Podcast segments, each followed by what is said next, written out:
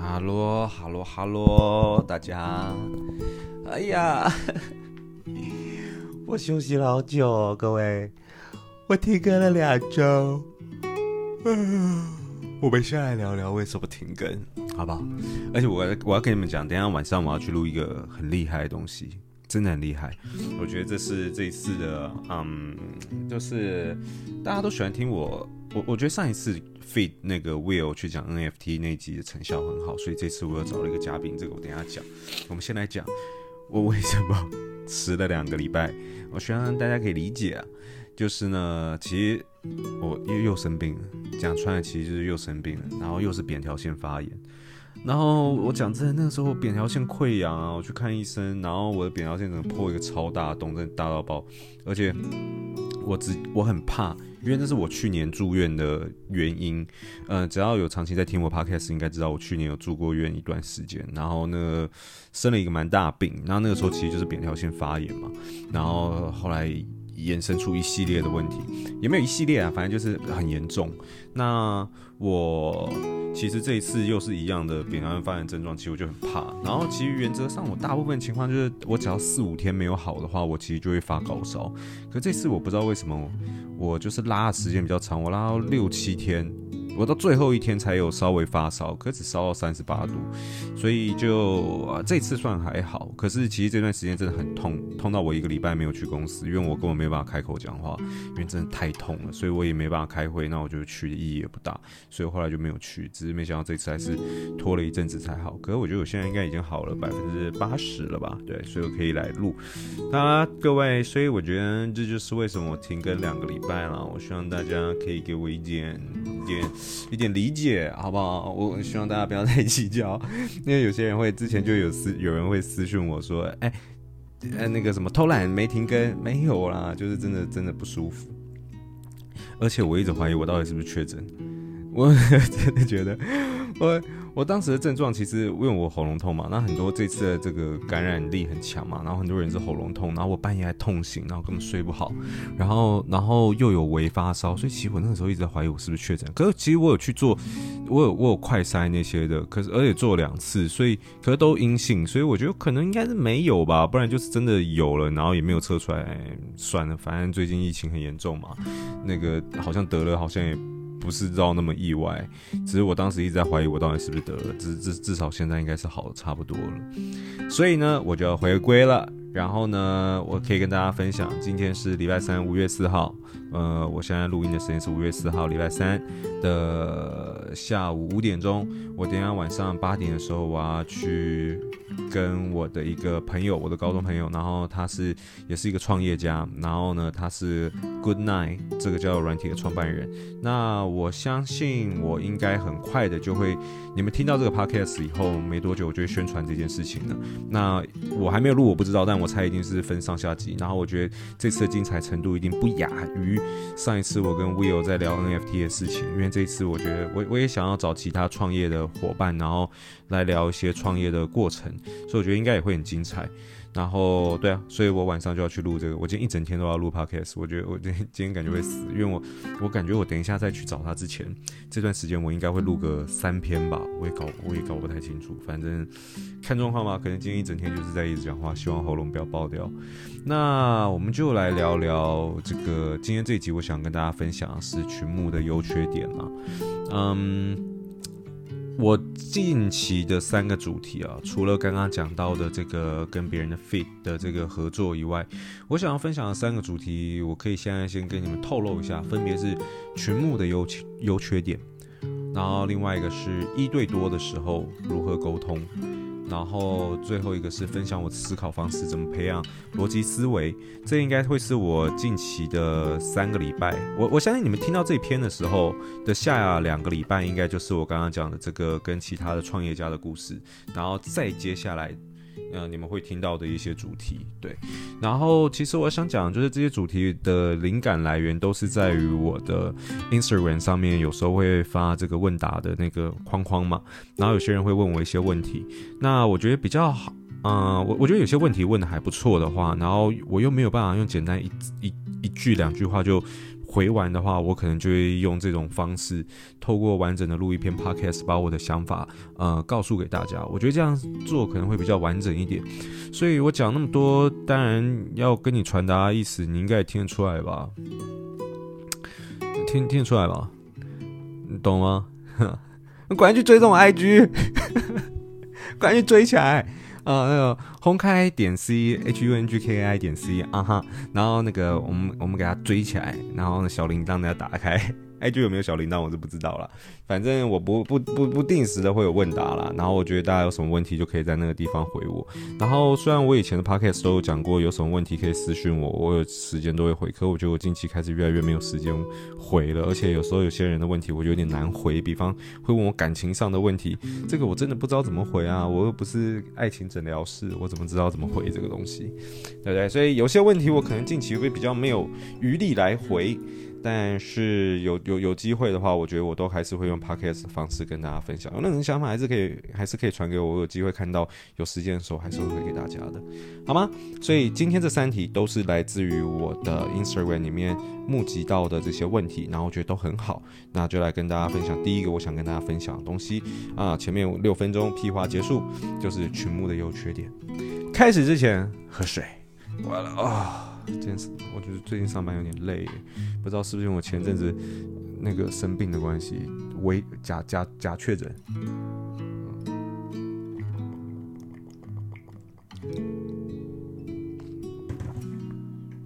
嗯，爽，好，来，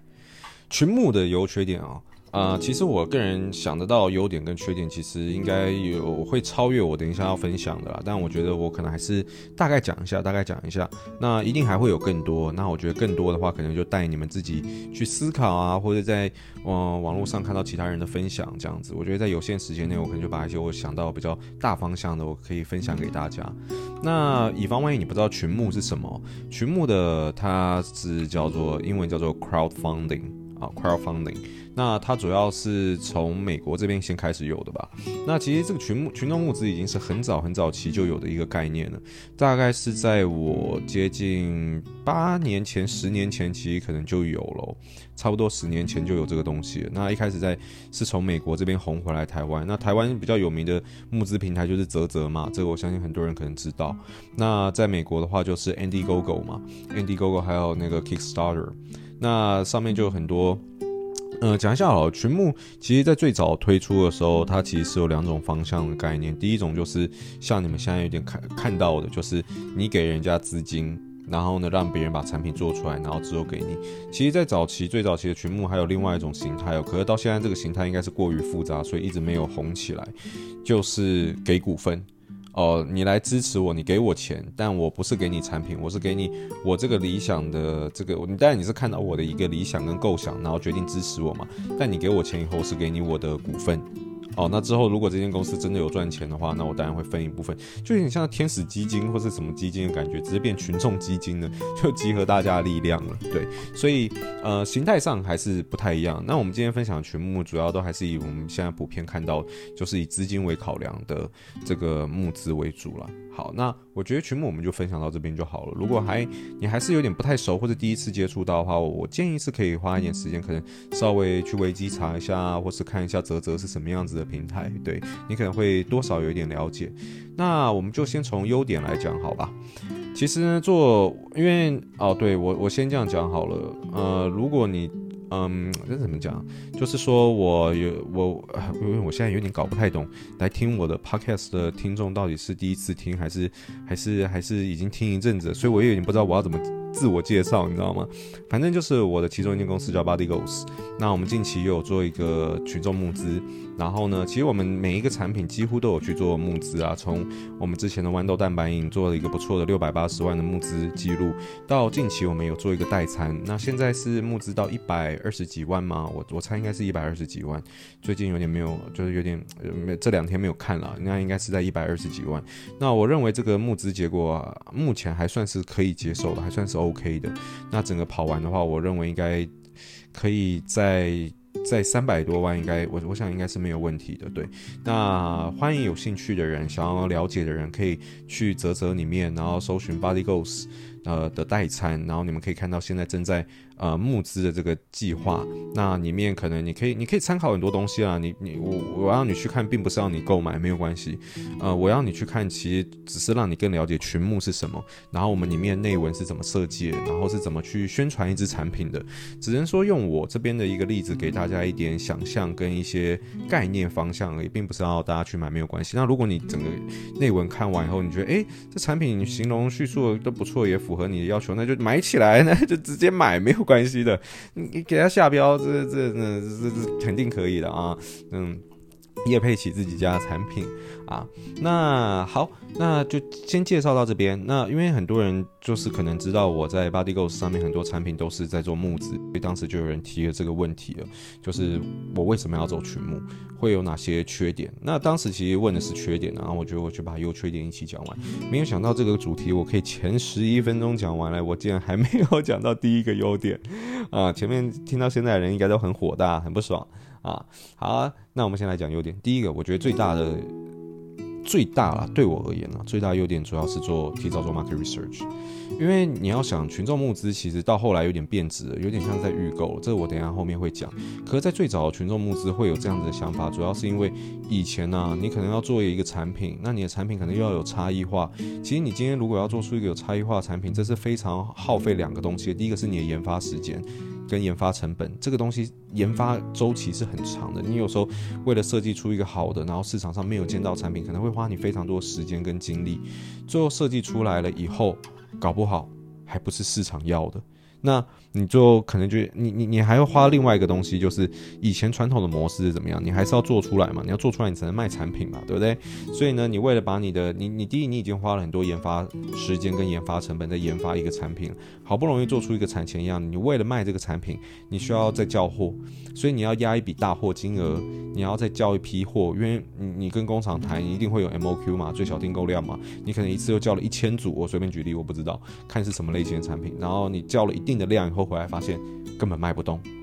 那是不是就很惨？所以对于创业来讲，前期一定会有很多风险的。比方我刚刚讲的那个研发时间跟成本，其实很很多钱的。然后你叫货成本也是钱，然后最后你压了一堆钱以后，做出一个市场上根本没有人要的东西，那是不是很捞塞？超级捞塞，然后风险也超高。所以。能做群募，我觉得很大的一个好处就在于做 market research，去了解这个市场到底接不接受这样子的产品，到底喜不喜欢这样子的产品。我以我自己的例子来讲好了，在我多出推出这个所谓的多效呃豌豆蛋白饮、多效的这个乳清蛋白饮之前，其实我敢说，呃，至少我当时找是没有找到了，不管是全球或是台湾，我真的没有找到有人在这样做的。当时的乳清就是很单纯的，就是乳清，顶多就加个 BCAA。然后呢，或是就是就是当时的乳清类型的产品是很单纯的，不会再给你添加额外添加物，然后去帮助你增强运动表现或者增强你增肌减脂的效率。其实以前是不会有这种状况，不会有所谓的多效的。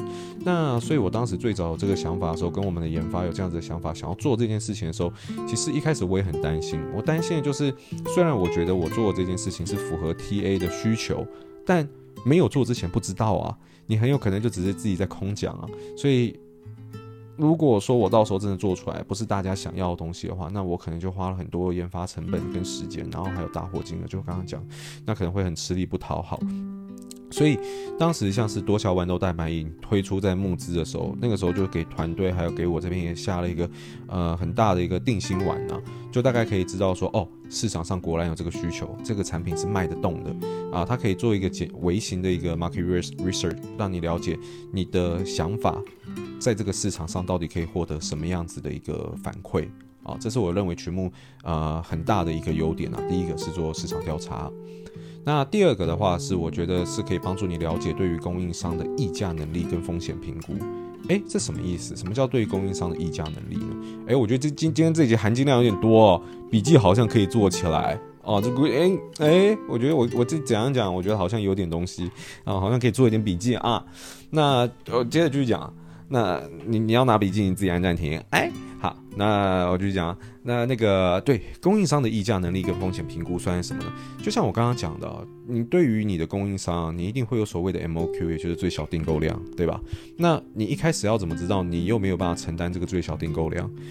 呃，我在募资这个领域上面，其实我已经跑过蛮多个 project，应该有个五个 project 了，啊，不敢说多啦，只只是我也我这五个好像听起来也不多，但也算是有一点经验了。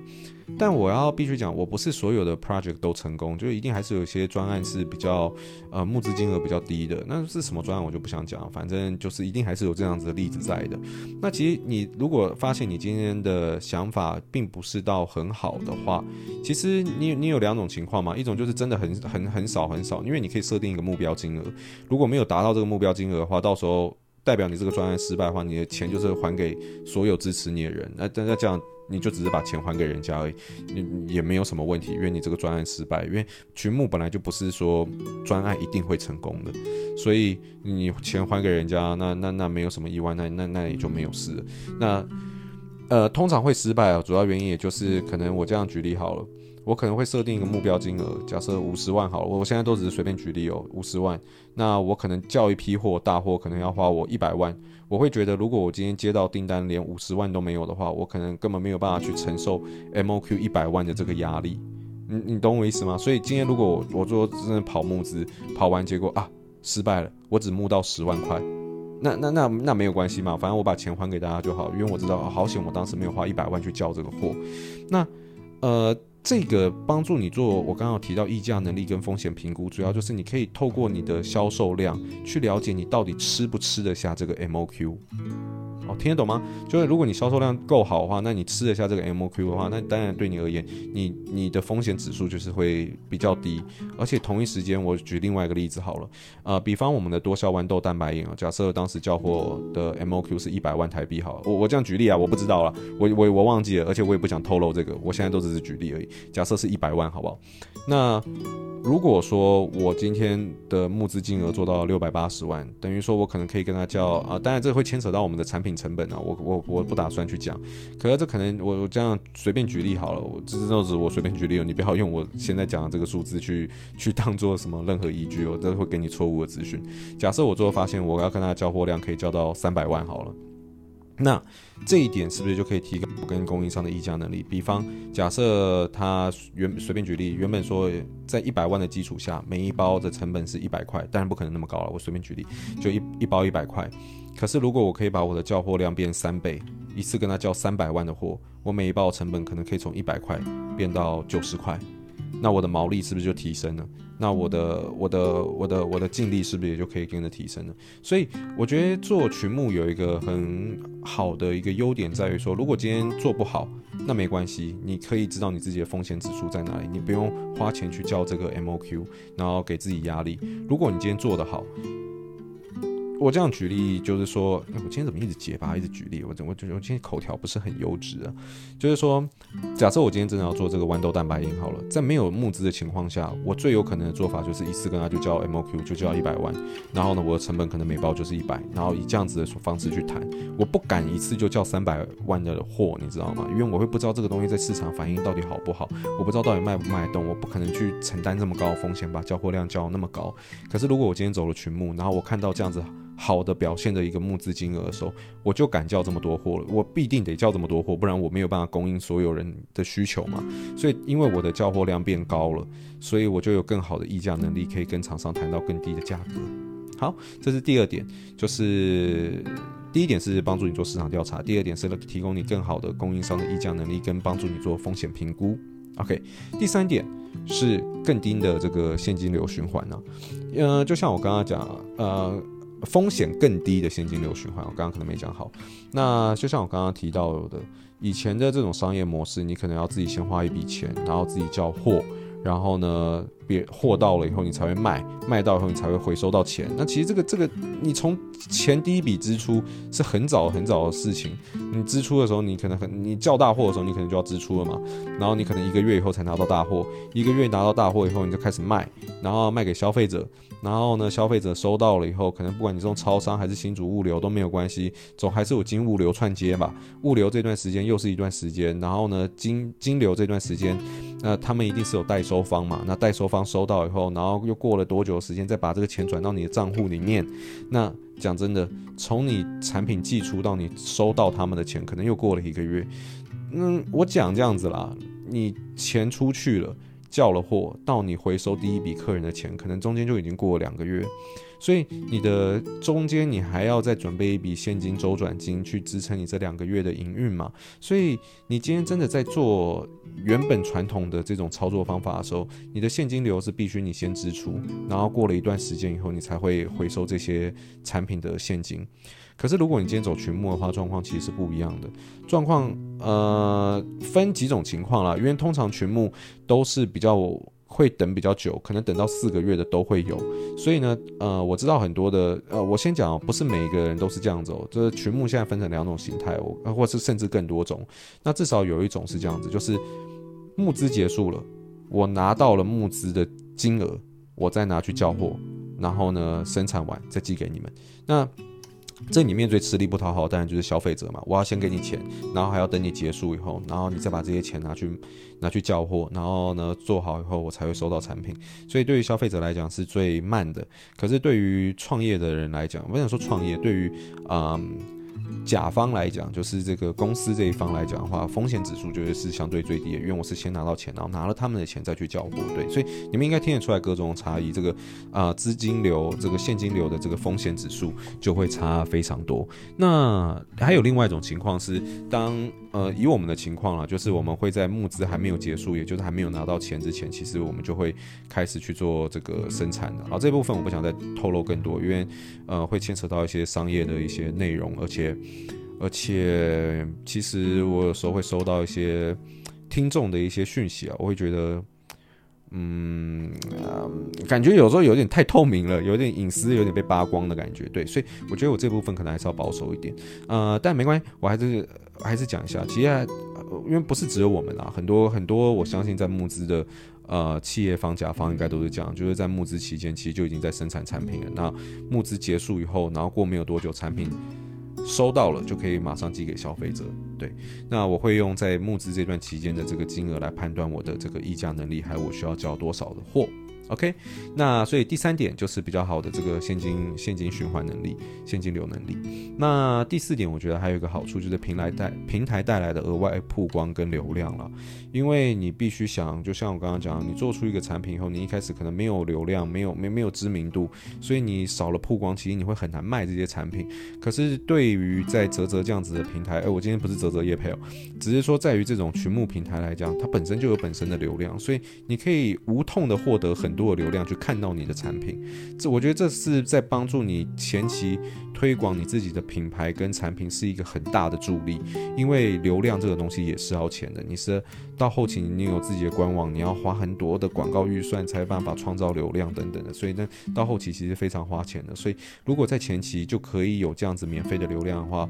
是一个非常好的事情啊。我觉得不管是对于新创品牌产品来讲，都是很好事情。所以呃，甚至说这样子的金额，因为像募资的金额会留在这个。平台上面嘛，你们现在去搜寻 Body Goals 的啧啧，都会看到我们的豌豆蛋白有六百八十万的这个募资的金额成果在。呃，我觉得这都会对于嗯别人，不管是消费者或是其他经销商、健身房啊等等想合作的对象来讲，是一个蛮大的一个背书吗？或是一种。品牌跟产品的一个认同感，因为你毕竟是有一个很好的成绩，曾经在这个上面，然后它也会被留下来，所以我觉得它的好处不只是是流量，同一时间也是呃消费者或是任何第三方对于你这个产品跟品牌的一个认同感，对，所以我觉得呃总结一下群募优点啊，第一市场调查。第二，帮助你提高你对于供应商的风险评估跟议价能力；第三是更好的现金流循环；第四是可以有额外的曝光。然后呢，平台，呃，如果你成效好的话，也就是对于第三方的一种背书，跟产品还有品牌的一个认同感。呃，优点真的只有这四点吗？一定还有。我其实仔细想想的话，应该还可以再讲出更多。可碍于时间，我觉得，我觉得这次分享的这四点是我认为比较大的啦。比较大方向的，所以你们大概可以理解为什么我在成立一个新品牌、一个新创品牌的时候，前期我会想要让呃，不能说百分之百的产品，但是部分的产品，我是走群募的方式去呃让大家看到。那我们讲讲群募有没有缺点？群募当然也有缺点啊。我们讲第一个，如果我刚刚讲的最后一点，我说我们做的成绩好被留下来嘛，可是如果成绩不好呢？成绩不好也会被留下来。你是没有办法要求这个啊、呃、群募平台去把你的案子下架的。我相信有些可能可以啦，但有些是不行的。像泽泽他就是不行的。那所以如果我今天我做不是六百八十万，我的豌豆大白银募资金额是六万块，然后失败，然后呢这个东西被留在这这个平台上面了，那这个东西就是一个。超级负面的宣传效果，你要知道，成也啧啧，败也啧啧，就是你今天做到好的金额。消费者跟第三方会对于你这个产品跟品牌有认同感，但如果你今天做到不好的金额，他们也会产生负面的认同感。所以，如果今天我的豌豆是只做了六万块，然后停留在这个页面的话，它会有蛮不好的一个影响了。不管是今天我如果在跟经销商、健身房在介绍我们产品，然后他一查，然后一看啧啧，哦，怎么才募资到六万，而且还失败，他一定就不敢跟我交货。然后，或是我想要跟其他的网红 KOL 合作，他们一查，呃，不想要跟这样子的，只是这个产品感就好像不是很好，不然怎么会成绩才六万块而已？你你们懂我意思吗？所以这是一个双面刃，它有好处，一定也会带来坏处。所以因为这个金额会，如果你今天成效不好会被留下来的话，它很有可能会给你蛮负面的效果，那会跳到黄河也洗不清。你之后要再推这个产品，有可能会变得更难推。然后第二个缺点是，可能会让竞争者更快速的了解你的想法。我得讲啊，今天可能你今天在做一个产品的时候，你并不是这个产业的龙头，或是在这个产业的先驱，或是对这个产业非常的熟悉。哦，比方我一开始在做这个蛋白饮的时候，我可能也不懂嘛，我我也不是到非常理解。我对于这种运动食品一开始我一定也是个菜鸡。可是呢，其他运动食品品牌，考不好在这个产业已经做很久，一看它其实可能。呃，大部分情况啊，如果它真的有心的话，它其实是可以用更快的时间去复制你的东西。他可能因为我毕竟为了我要宣传我的产品功效，所以我会把我的一些功效还有一些成分，呃，表示出来，让我的消费者了解。虽然配方他可能没有办法拿到，可是。嗯，添加物是什么？他们一定心里有底，因为这就就像我像当时跟当初跟你们讲到，其实，在我们这个 Body Ghost 的多效豌豆蛋白饮跟乳清出现了以后，很多市场上就超多，其实连我们的供应商都告诉我们，哎，超多人拿着你们的包装，然后你们的产品直接说我们要做出一模一样的产品，你们有办法帮我们做吗？我讲真的超多，至少十几。十几间一定有啦，就是你要说它抄袭吗？可以，就是就是抄袭，但我觉得也无所谓，反正这个东西本来就没有一定的，因为配方稍微改一下，我其实真的很难说什么，只是，呃，就是只能说，只能说，对啦，就是就是就是就一点，因为我不，我其实很不想用抄袭来讲，因为我觉得好像。不是很好听，好像有点不太尊重这些竞争者，所以我不是很想这样子讲。可是有时候又又又又蛮像的嘛。那我我要我要表达，其实我们拉回来讲，就是呃一开始如果我的这个构想是 OK 的，可是台湾的本土的其他品牌看到了，他们其实也有很大的机会，在我真的交出这个产品给消费者之前，就抢先把这个产品做出来。因为他们更懂这个产业，他们已经有稳定的供应商了，然后呢，他们也有更熟练的经，他们可以参考我们的配方去做出类似的东西，然后推出，所以这一定是有一定的风险在的。如果我今天是以传统的方式执行的话，我突出来这支产品，然后如果市场反应很好的时候，别人已经跟不上，因为我已经在卖了。可是呢，今天走群募的话，很有可能你的 idea 还没有在还没有实行之前就被竞争者看到，而如果你的竞争者刚好又在这个产业是非常的。嗯，熟悉的话，它其实是有机会更快速的复制你的产品，在你还没有推出之前，所以这是第二个缺点。那第三个缺点，我觉得还还是一个，就是我觉得这可能要回归到我刚刚讲的优点了。有好处，我觉得有时候反面来想都会有坏处啊，就是你有可能得到一个错误的 market research 结果。呃，我刚刚讲了你的优点有 market research 嘛，但你今天可能也有得到一个错误的 market research 结果。搞不好我今天就募资到六万，然后我成效不好，然后我就觉得这东西可能不是好东西，不是消费者要，我就不做。可是其实你有要想啊，泽泽募资平台的 TA 受众到底是谁？啊，我随便举例，可能都是那种二十岁到四十岁的，呃，出了社会然后的的呃中年族群吗？或是年轻族群、中年族群在在逛，可能二十到四十岁，你的产品搞不好不是这个族群的。如果我今天做了一个搞不好真的是非常，呃贴近于老人六十五岁左右可以喝的这种饮品哦，搞不好我在其他通路或是用其他方式可以卖得很好，因为受众都是老人，搞不好大家他们接受度很高。可是你觉得老人他们会去逛泽泽吗？根本不会嘛。所以我今天要讲的是说，你其实有可能不是做出了一个不好的产品，你搞不好做了一个很好的产品，只是你的受众并不是会去使用泽泽平台的受众。啊，懂吗？这我们在收集 market research 的这个 data 的这个过程，最怕就是遇到 bias，最怕就是会得到错误的认知，然后错误的解读你的结果，还有错误解读你的呃数据跟资讯，这是我们最怕的。所以呢，要要想一点哦，就是它可能还有在你在泽泽募资、群众募资这边可能会带来一个缺点，就是你有可能会得到错误的 market research 结果。你要去想，如果今天你真的不好。你是什么原因不好？真的是你的产品不好，还是其实是有其他原因啊？哦、这可能会给你一个，可能会给给予你一个错误的结果，然后导致你有一个错误的判断。所以其实你的产品可能根本不是不好，只是不适合这个族群跟这个这个平台而已。所以也要让你们了解一下，你们真的如果要推出群募群众募资的产品的话，你们可能也要想一下，这个产品到底适不适合群众募资？我们设定的 TA 到底会不会来这里使用这样子的产品？OK 吗？懂吗？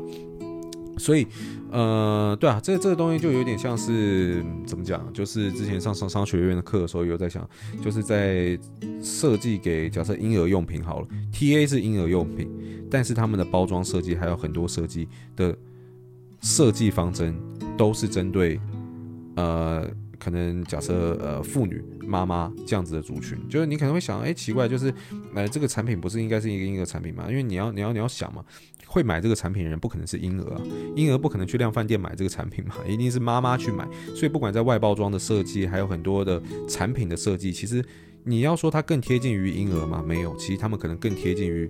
这些父母，因为他们要吸引的是这些父母，然后买给他们的小孩。对，所以你要去了解，就是你的产品到底适合的族群到底是谁，他到底会不会使用这个平台，不要错呃得到一个错误的结果。好，我们今天 summary 一下，我们今天在群众募资，让你们有一个基本的了解，呃，让你们了解为什么我的品牌想要做群众募资，呃，因为有人在问，那我觉得也蛮值得分享的。那对我而言，群众募资有很多优点，第一点是可以做市场调查，第二点帮助我更了解跟供应商的议价能力跟风险评估，第三点可以给我更好的现金流循环，第四点是有平台额外的曝光。然后呢，缺点也有。第一就是，当你今天曝光的，呃，你今天的成绩不好的时候，它会被流名侵蚀。然后呢，你跳到黄河也洗不清，差赛。那第二点是，你的竞争者有可能比你更早的把产品做出来，你会让你的竞争力下降。第三，你有可能会得到错误的 market research 结果，进而影响你去做一个正确的判断。好吧，那缺点一定还有，优点也一定还有。那我是觉得我们今天就分享到这边，让大家对于这个群众募资有一个初步的了解。呃，我其实还蛮建议的，如果你们真的有任何创业的想法，然后又怕怕的，一开始不太敢，我真的蛮建议你们可以走这种群募 crowdfunding 的做法，然后呢去印证你们的想法好不好？但我也得必须说啦，群募成绩要表现好，不是只是单纯的把一个产品丢上去平台就没事，你还是要有很强的一个的行销团队在后面，不管是打广告，不管是做额外的曝光宣传，然后呢，或是等等哩哩扣扣一系列行销行为要操作。所以我个人认为，也不是说我们的六我们的豌豆蛋白饮也不是真的就只丢上去就放在那边，然后它就六百八十万就来，也是做了很多的努力跟行销行为以后才有这样子的结果。所以，呃，我认为要有行销基础，这个还是必然跟必须的。嗯，对。但是我觉得早啦。跟传统的这种创业模式比，crowdfunding 我觉得还是可以降低不少风险的。我觉得可以给呃如果有想要创业你的话一些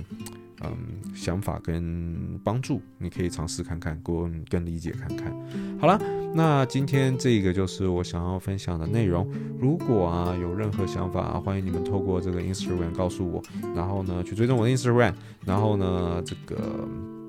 叫什么来着的啊？对，如果你喜欢今天内容的话，因为我觉得我好久没有讲这句话，可能太久没录 podcast，因为我上一次录是六个月六个礼拜前嘛，真的好久。如果你觉得今天内容还算不错，然后觉得对你有帮助，然后喜欢的话啊、欢迎到这个 Apple Podcast 啊、或是其他平台，我不知道你是用什么平台听，可能应该是 Apple Podcast 吧，或 Spotify 啊、给我一个五星的评价，那这对我来讲是一个非常大的帮助，这对很创作者来讲是一个很大的鼓励，给我个五星评价。那如果你觉得今天内容还好，不喜欢的话，那我希望你可能就在底下给我一个五星的评价啊，因为我想要五星的评价。好了，那今天的内容我们就分享到这边，我要准备再录下一集了。下一集我想跟大家分享啥呢？要来看一下啊，对对，对于你们而言啦，你们下一集会听到就是今天晚上我要准备去录的这个创业故事，绝对很精彩，好不好？你们下个礼拜绝对不要错过。那我等一下要来录一对多时如何沟通好了啊，这也是有人问过我，因为我身为老板，我在面对一对多的时候，当我意见跟别人不合的时候，我通常怎么处理？哦，也是不错的，建议可以听啊。好，那我们下礼拜见啦，拜拜。